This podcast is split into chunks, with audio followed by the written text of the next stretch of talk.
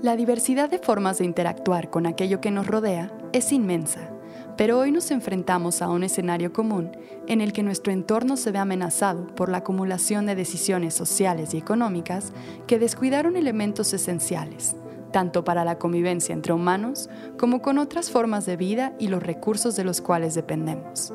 Tras la innegable evidencia de las grandes fallas que existen en los sistemas de desarrollo que hemos puesto en práctica durante las últimas décadas, la conciencia colectiva sobre la necesidad de replantear nuestras acciones e incluir nuevas perspectivas adquiere cada vez más fuerza. A pesar de tener un largo camino por delante, estamos en un momento decisivo de cambios hacia una nueva manera de coexistir. Hoy en día, una de las necesidades con mayor manifestación a nivel global es aquella de incorporar el enfoque de género a políticas públicas, programas y nuevas estructuras sociales. El reto más grande, llevarlo a cabo. Como hemos visto antes, es imposible negar la interdependencia entre las dimensiones humana y ambiental, por lo que existe una fuerte conexión entre las perspectivas de género y el ambiente. Pero ¿de qué manera es que estos dos temas tan relevantes se vinculan entre sí? Yo soy María González Delgado y esto es Vigilante. Esto es Vigilante y queremos cambiar las cosas. Somos un medio informativo que busca difundir la verdad en temas relacionados a la crisis ambiental que vivimos en México y el mundo. Queremos alcanzar la lucidez y crear conciencia en todos los niveles. Ya es hora de que nos hagamos responsables.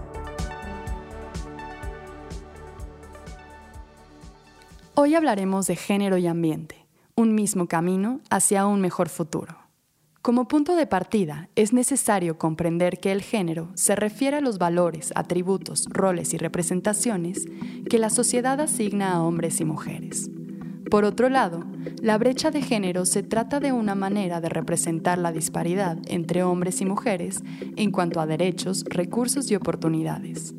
Florencia Ciccini, quien ha dedicado gran parte de su vida, estudios y trabajo a mirar de cerca este tema, será quien nos guíe durante este recorrido para comprender mejor lo que sucede entre género y ambiente, explorando panoramas generales, casos específicos que vivimos en México y distintos movimientos que buscan un plano más justo y lleno de oportunidades. Para poder pensar en por qué género y ambiente están relacionados, creo que es importante pensar que por lo que entendemos ambiente.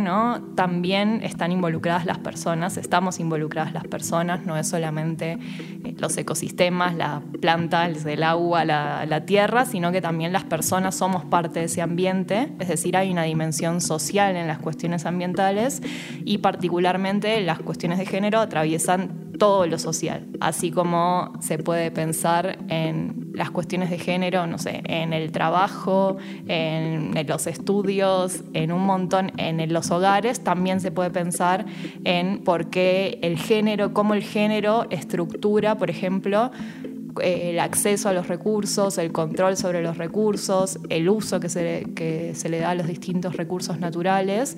Entonces ahí es donde podemos empezar a analizar cuáles son esos distintos cruces que hay. Por ejemplo, también hay diferencias en los conocimientos ambientales muchas veces que tienen las mujeres y los hombres.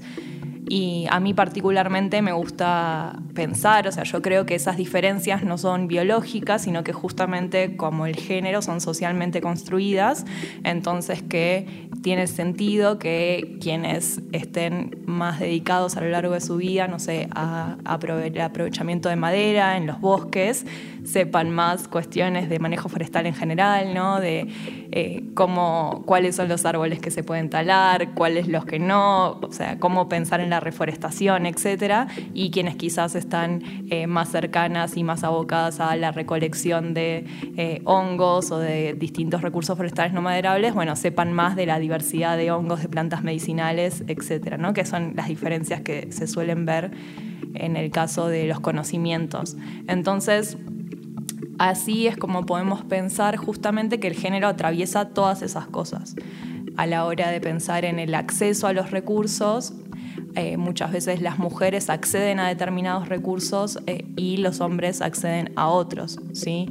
Eh, ya sea, por ejemplo, por cómo se vinculan esto con las actividades cotidianas, por la división sexual del trabajo que organiza toda la, vida y las actividades, eh, o por ejemplo por los derechos que permiten a algunos acceder a determinados recursos y a otras personas no.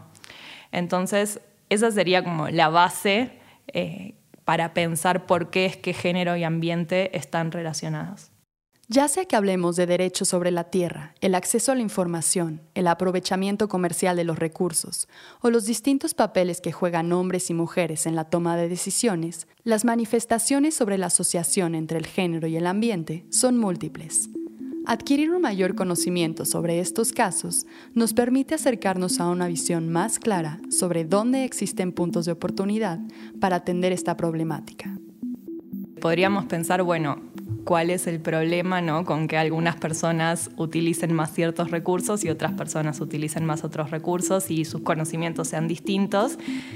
Pues ah, que viva la diversidad, pero justamente el problema es cuando vemos que por ejemplo, ¿no? Vuelvo al caso de, en líneas generales, esto sucede a nivel global, pero también se da particularmente en México. Vemos que eh, los hombres son quienes más acceden y comercializan a la madera, mientras que las mujeres lo hacen con los recursos forestales no maderables, que pueden ser hongos, plantas medicinales, arbustos. El tema es que el recurso que está más valorado no solo económica, sino socialmente, es la madera.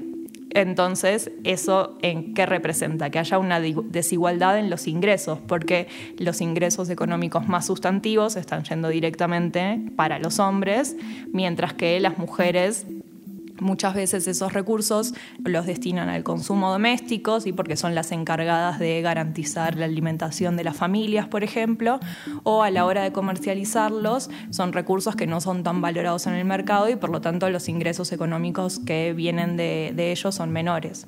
Y hay una diferencia eh, muy clara, que es en los derechos de propiedad sobre la tierra, la titularidad de la tierra, que es la que marca muchísimas de las desigualdades que después podemos ir tocando, particularmente en México hay una gran parte del territorio que está bajo formas de propiedad social de la tierra, ejidos y comunidades, y la mayor parte de los titulares de, la tierra son hombres. Las mujeres son aproximadamente el 20% de quienes son consideradas ejidatarias o comuneras por tener la titularidad de la tierra. Entonces, ¿esto en qué termina deviniendo? Que en los órganos de decisión comunitarios, en donde se define justamente cómo se van a utilizar los recursos, de qué forma se van a repartir los beneficios del bosque, los ingresos que vienen del aprovechamiento forestal, la mayor parte de, las personas que están en esas asambleas, por ejemplo, son hombres, justamente por cómo es la, la proporción de la titularidad de la tierra. Ahí vemos cómo hay un mayor control sobre los recursos por parte de los hombres y esto no sucede solo en formas de propiedad social de la tierra, sino también a la hora de mirar en la propiedad privada. En el caso de la agricultura, en toda la región, en toda América Latina y el Caribe, hay eh, muchas personas cuyo trabajo es el campo y son muchas las mujeres que trabajan en el sector agrícola, pero también la mayor parte de esas mujeres o gran parte de esas mujeres lo hacen como apoyo, entre muchas comillas, ¿no? familiar, porque se considera una ayuda cuando en realidad es trabajo y entonces lo que pasa es que no tienen una retribución económica o si la tienen es mucho menor a veces que la que tienen los hombres que hacen de pronto la misma tarea y entonces ahí vemos cómo, pese a que las mujeres realizan un trabajo muy importante para garantizar los alimentos, cultivándolos y luego eh, cocinando ¿no? en las propias familias, están en una situación de eh, precariedad laboral y de inseguridad mucho mayor, eh, y ahí vemos ¿no? cómo se van entrecruzando todos estos factores también a la hora de pensar en el acceso a insumos y tecnologías o créditos que son necesarios para llevar este tipo de actividades productivas, vemos que las mujeres en la región reciben solo el 10% de los créditos y el 5% de la asistencia técnica para el sector agrícola.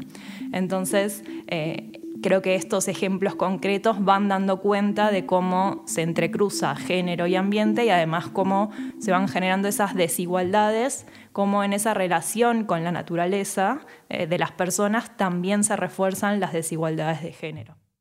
Como mencionamos en un inicio, tanto la situación ambiental como la de equidad de género son temas que se encuentran ya en la mira de múltiples actores, grupos e instituciones. Se busca transitar hacia sistemas basados en principios de sostenibilidad y equidad bajo una visión multidimensional de desarrollo. Conforme estos conceptos evolucionan, las iniciativas cobran fuerza y son cada vez más quienes se unen a la causa.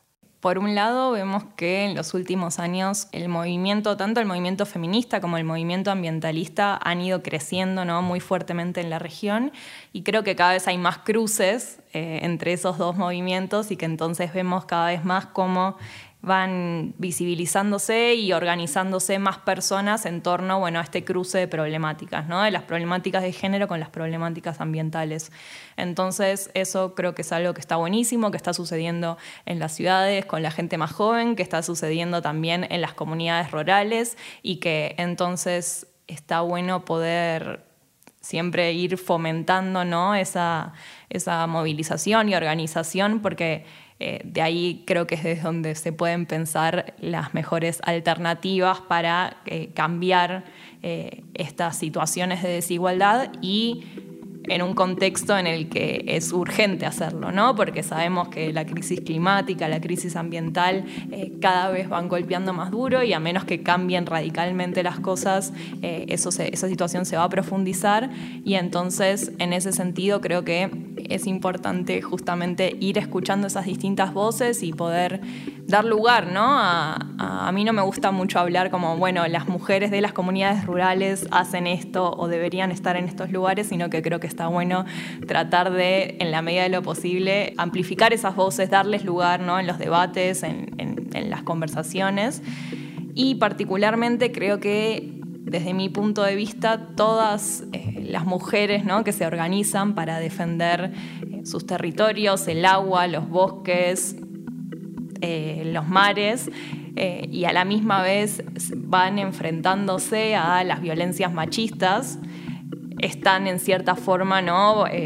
Abordando estos temas, aunque no, no, conscientemente, aunque no se autodenominen así como, ah, bueno, sí, a mí me interesa el cruce de género y ambiente, ¿no? sino que en esa propia práctica van surgiendo todas estas cosas. Y después esto se expresa eh, en distintas iniciativas a nivel local que creo que vale la pena eh, ir pensando y recuperando, ¿no? De bueno, cómo justamente se puede pensar en eh, la, fomentar y potenciar la autonomía de, de, las mujeres, la autonomía económica, la autonomía física, la autonomía a la hora de poder tomar decisiones y a la misma vez cruzar eso con el cuidado del ambiente.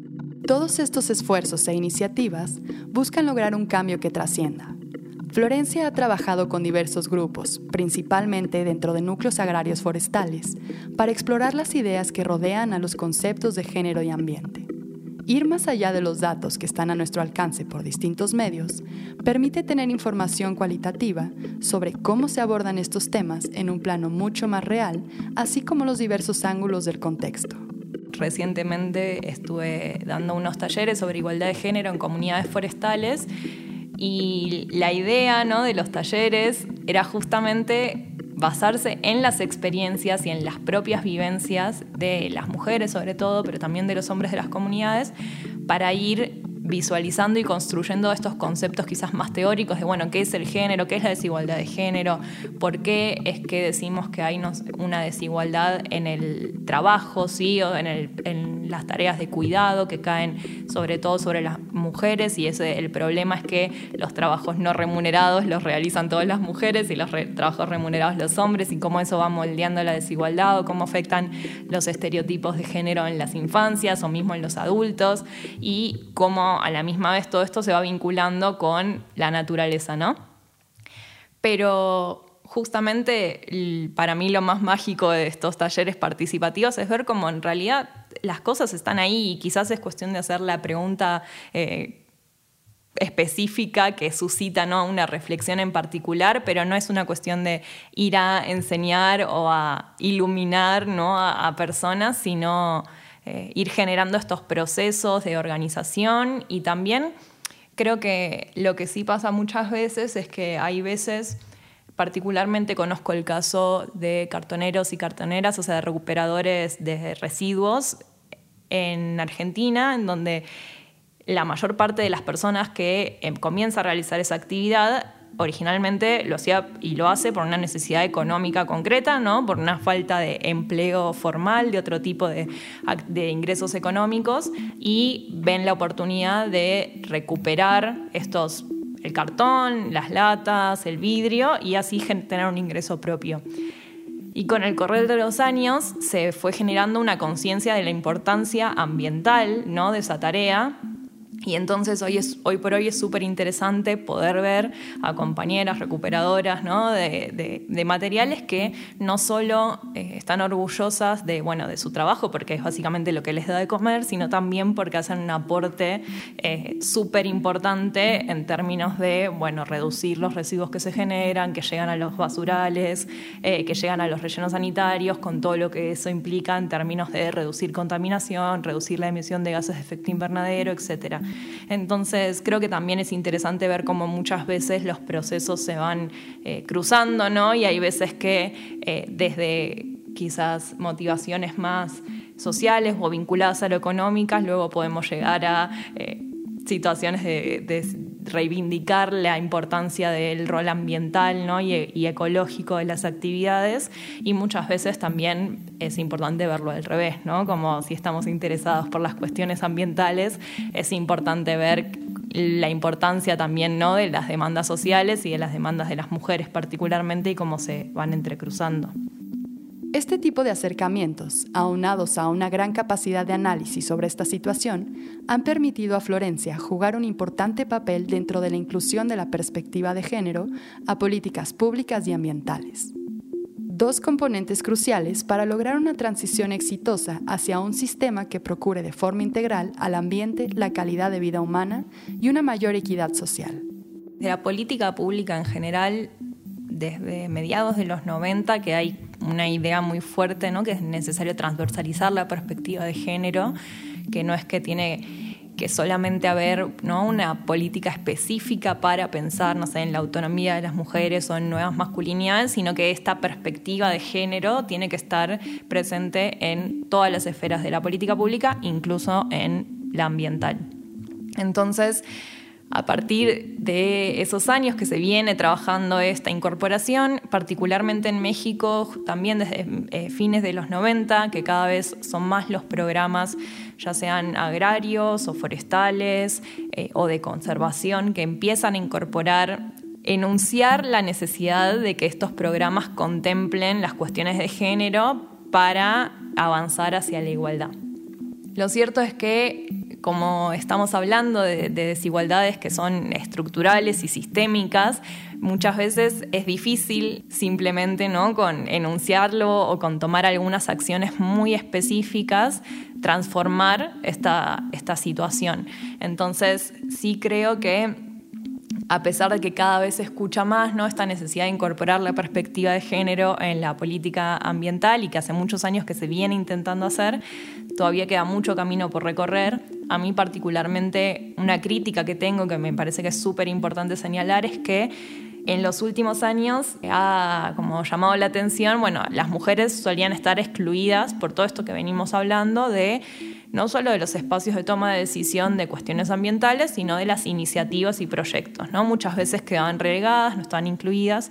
Entonces ahora el mandato y como el objetivo es, las mujeres tienen que participar, queremos que participen las mujeres lo cual puede incluso tener una motivación súper genuina, pero el problema es que es necesario pensar en justamente todo el sistema de desigualdad de género y ver que no podemos pensar solo en iniciativas de conservación o iniciativas productivas, sino que también tenemos que considerar las tareas reproductivas y todo lo que es los cuidados en los hogares, la, limpieza, los quehaceres del hogar, eh, el orden, todo eso que cae principalmente sobre las mujeres, porque si no, lo que termina pasando es, bueno, eh, hace unas décadas eh, la división estaba muy marcada. Eran los hombres quienes trabajaban en el sector productivo, es decir, en la producción de bienes o servicios a partir de los cuales tienen un ingreso económico, por estar valorados en el mercado, tienen un ingreso económico asociado, y las mujeres las que trabajaban en el hogar. Ya hace unos años cada vez las mujeres han ingresado más en el mercado de trabajo y tienen empleos que son remunerados. Pero las tareas de los hogares no se han distribuido con los hombres o con otras instituciones, o sea, por fuera de las unidades, núcleos domésticos. Entonces, hoy por hoy lo que vemos es que las mujeres no solo trabajan en las casas, sino que también trabajan, hablábamos antes, en el campo o en las fábricas o en cualquier otro tipo de empleo. Entonces, si ahora además pensamos, bueno, las mujeres tienen que participar en las iniciativas ambientales, lo que termina pasando es que es una nueva carga extra de trabajo, la mayor parte de las veces no retribuida económicamente, entonces seguimos cargando eh, a las mujeres de trabajo no remunerado ahora bajo la idea y este horizonte de bueno, mayor participación.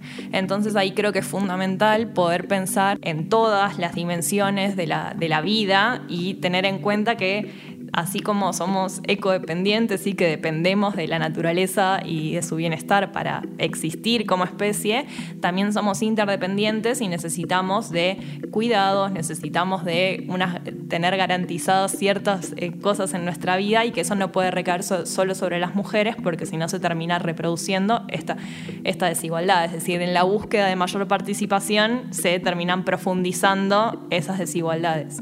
En números, aquí en México, a nivel nacional, las mujeres dedican dos veces y medio más del tiempo que los hombres a las tareas de cuidados y el trabajo doméstico no remunerado. Pero en el ámbito rural esta diferencia se agranda aún más y vemos que las mujeres dedican 5.3 veces más de tiempo que los hombres al trabajo no remunerado. ¿Sí? En el caso de las mujeres indígenas más pobres, esta diferencia aumenta a 5.7 veces más de tiempo en comparación a los hombres dedicados a estas tareas no remuneradas. Entonces, pensando en todas las iniciativas y proyectos ambientales que justamente se desarrollan en el ámbito rural, es fundamental tener en cuenta esta desigualdad, porque si no, con la, motivación ¿no? de decir, bueno, vamos a incluir a las mujeres para que haya mayor diversidad, para que porque es su derecho estar participando, bueno, hay que pensar, ¿no? ¿Quién va a cuidar a los niños o quién va a cocinar en la casa? Y que eso eh, no termine siendo una reproducción de esta división que tenemos del trabajo y que cae principalmente sobre las mujeres esa carga extra. Dentro de las inquietudes globales que conciernen a género y ambiente, el cambio climático es evidentemente un actor principal en la mesa de debate. Siendo conceptos que hoy por hoy se encuentran en constante evolución, es importante no perder de vista la evidencia sobre el rol que juega la perspectiva de género contra otros factores. Porque está muy presente esta narrativa que dice que el problema del cambio climático es la superpoblación. Y yo creo que ahí hay, un trasfondo bastante eh, machista, colonialista y racista detrás de eso, porque eh, a lo que nos lleva a eso es que la causa del cambio climático son las mujeres pobres que del sur global que tienen muchos hijos, cuando en realidad lo que sabemos hoy por hoy es que el 10% más rico de la población mundial es responsable del 50% de las emisiones de gases de efecto invernadero acumuladas. En los últimos 30 años son unas 100 empresas las que son responsables del 70% de las emisiones que vienen del sector privado. Entonces, eh, decir ¿no? que el problema es eh, la sobrepoblación y entonces centrar específicamente ¿no? en estas mujeres que tienen muchos hijos es correr el, poner el foco en un lugar en donde no está la causa real del problema, que está en justamente los modos de producción y de consumo completamente insostenibles y que están eh, concentrados en una cantidad, en una proporción muy pequeña de la población mundial y que justamente no son esas mujeres que están teniendo muchos hijos, ¿no?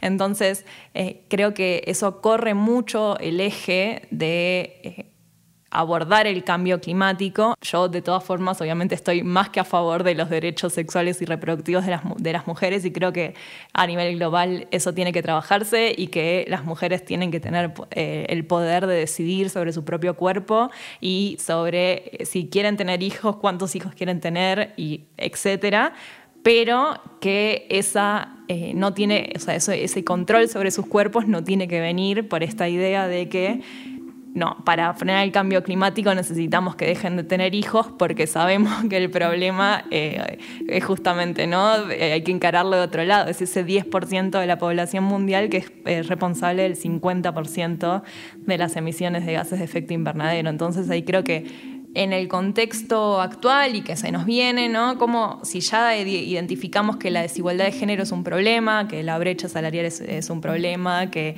los feminicidios y la violencia de género es un problema, que todas estas brechas que, que quizás conocemos hoy por hoy un poco más en términos de género son un problema, entender que el cambio climático y la crisis climática, a menos que cambiemos radicalmente ¿no? la organización social, van a venir a profundizar estas brechas. No solo ya era importante abordar la desigualdad en género porque sí, porque eh, hoy por hoy es algo que ya es inaceptable, sino, bueno, cómo podemos enfrentar ¿no? el cambio climático, cómo podemos avanzar en las transformaciones necesarias para que esas tendencias no se profundicen, ¿sí? teniendo en cuenta bueno, las consecuencias que esto puede tener sobre las mujeres particularmente porque es lo que estamos hablando eh, ahorita, pero también lo, podemos pensar en términos de para las personas más pobres, ¿sí?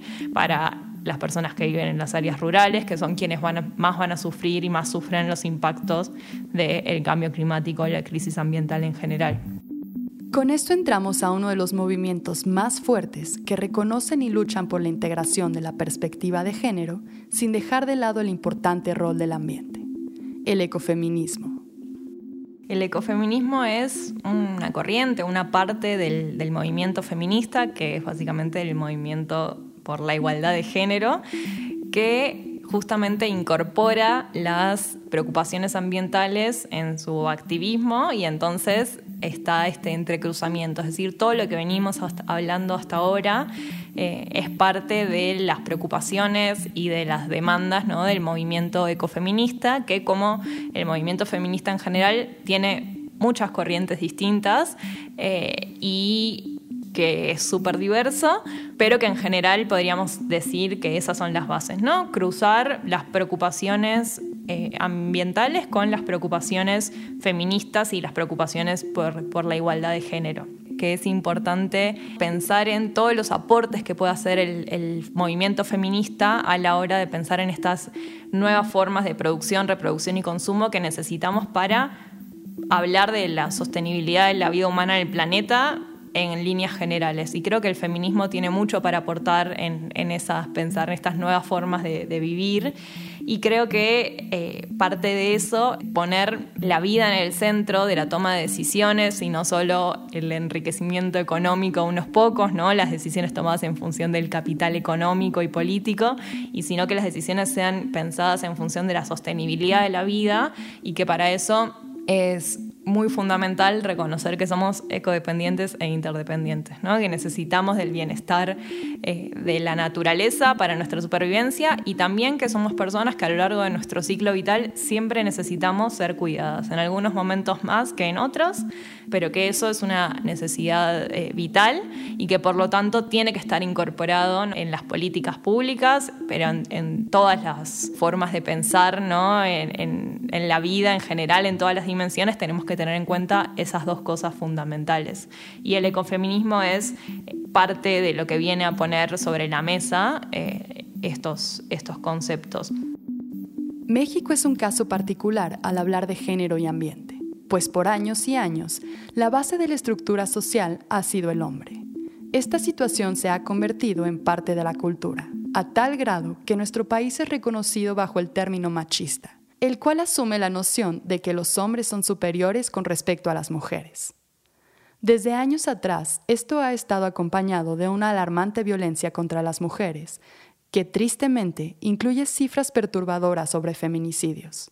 Pues particularmente creo que México tiene mucho recorrido en esto, que hay eh, exponentes tanto desde organizaciones de la sociedad civil como movimientos sociales, como académicas que vienen trabajando estos temas hace muchos años y eso se nota, digamos, al menos desde, desde mi experiencia y lo que he ido viendo en las conversaciones, en, en las voluntades, pero sí creo que queda mucho camino por recorrer, sobre todo teniendo en cuenta esto, ¿no? que no se tiene que reducir eh, la incorporación de la perspectiva de género a las políticas climáticas y ambientales a algo como políticamente correcto y que hay que hacer porque es lo que está de moda, ¿no? Y entonces, bueno, tenemos que mencionar la palabra género, sino que efectivamente lo que hay que cambiar son estas bases de la desigualdad que hablábamos antes, ¿no? del acceso y control de los recursos, de la distribución y la carga de trabajo, y que entonces eso implica bueno, una voluntad de tocar esos intereses ¿no? económicos concentrados, de ese status quo que es el que termina manteniendo esas condiciones de desigualdad. Entonces, creo que eso obviamente es muy difícil de hacer, pero que bueno, que hay un recorrido y que por eso creo que es cada vez más importante que más gente conozca estos temas, se interiorice y que presione porque efectivamente ¿no? se incorpore la perspectiva de género, pero no solo así de una forma cosmética, bueno, para quedar bien en el papelito, sino que se hagan estas transformaciones de fondo que sabemos que son necesarias para avanzar hacia un horizonte sostenible, no solo ambientalmente, sino también socialmente, y que eso implica que haya mayor igualdad. ¿no?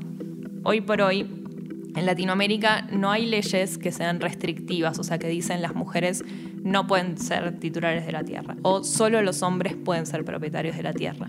Pero sin embargo, en el, o sea, por más que las mujeres tienen el derecho a ser propietarias de la tierra, en el ejercicio de ese derecho es donde vemos ¿no? que se generan esas desigualdades. ¿Por qué? Por, por esta idea ¿no? de estas prácticas familiares, de la herencia que eh, justamente lo que se piensa es que los hombres son los encargados de proveer a sus futuras familias, entonces que son los que tienen que heredar la tierra y que las mujeres no hace falta que tengan tierra porque luego se van a juntar con un hombre que, les va, que va a tener su tierra y que entonces, ¿no? Entonces son estas propias prácticas las que van reproduciendo esa, eh, y generando esa brecha, aunque las leyes no digan, no, no digan eso, ¿no? Entonces creo que en ese sentido sí todo el, el trabajo que se viene haciendo y este, esta mayor conciencia que todas las mujeres estamos teniendo de cuáles son nuestros derechos y la necesidad de exigirlos, ¿no?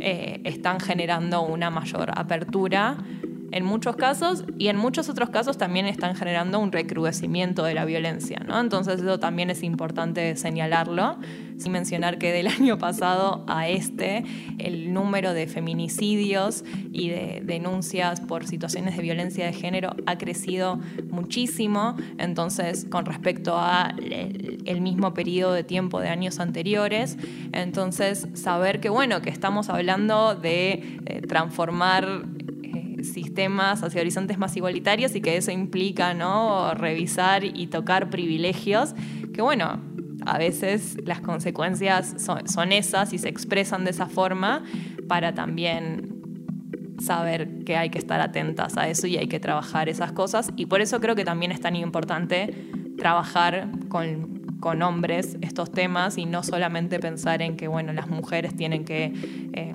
empoderarse y hacer sus talleres y todo, porque es importante que también los hombres, eh, la educación inicial, pero también en, la adultez, revisen ¿no? todas esas prácticas eh, machistas que los atraviesan, que hay una asociación con que eh, tener actitudes de cuidado ambiental o, por ejemplo, separar los residuos en los hogares y llevarlos a reciclar, ¿no? O darlos separados a, las personas que, pasan por la basura. Eso es como disminuir el nivel de masculinidad y de machos, ¿no? De los hombres. Entonces, ahí vemos cómo es una cuestión de género, ¿no? Y cómo está estas ideas de qué tienen que hacer los hombres, qué se espera que hagan las mujeres, qué se espera que hagan los hombres, también están vinculadas con estas ideas de cuidado y en donde eso también hay que trabajarlo, ¿no? Porque todas y todos tenemos que empezar a poner como a tomar cartas en, este asunto y no puede ser que haya este tipo de asociaciones, o sea, bueno, sí puede ser porque sucede, pero que ahí también hay que revisar y trabajar, bueno, por qué esta idea, ¿no? De esta eh, masculinidad hegemónica es la que no le preocupa nada por fuera ¿no? O sea, no le preocupa las otras personas, no le preocupa el medio ambiente, ¿no? Entonces ahí es donde hay muchas cosas para revisar también. Sabemos que este será un proceso lento, pero definitivamente estamos empujando hacia mejores panoramas. El reto más grande es realmente abrirnos a comprender la importancia de este tema para así replantear y generar nuevas posturas, actitudes y prácticas que lleven a una sociedad con mayor equidad. Una clave esencial en esta temática es el trabajo en conjunto con los hombres, pues son un elemento primordial en estas dinámicas. Se piensa, bueno, sí, tiene que, está bien que haya igualdad, está bien que hagamos cosas porque haya igualdad, pero es, bueno, las mujeres tienen que hacer esto, las mujeres deberían hacer esto. Y que lo que más cuesta es cuestionarse esos privilegios y cuáles son ¿no? esas actitudes y prácticas que los propios hombres están realizando y reproduciendo y que son las que justamente, como es el lado A y B de la desigualdad muchas veces lo que termina pasando es que hablar de cuestiones de género es hablar de cosas de mujeres y en realidad es un concepto eh, relacional, ¿no? Es decir, también importa lo que hacen los hombres y lo que dejan de hacer. Entonces, sí me parece que en los últimos años hay una mayor apertura, sobre todo porque creo que cada vez más las mujeres estamos eh, posicionándonos al respecto y exigiendo nuestros derechos. Una vez más, queda mucho por hacer en cuestión de responsabilidad por parte de instituciones, gobiernos e individuos para lograr integrar de manera urgente estas perspectivas. Ahora que tenemos un contexto más amplio sobre la relación que existe entre género y ambiente, es claro que la lucha de estas dos causas debe plantearse sobre un mismo camino, uno con múltiples dimensiones y con un gran campo de acción.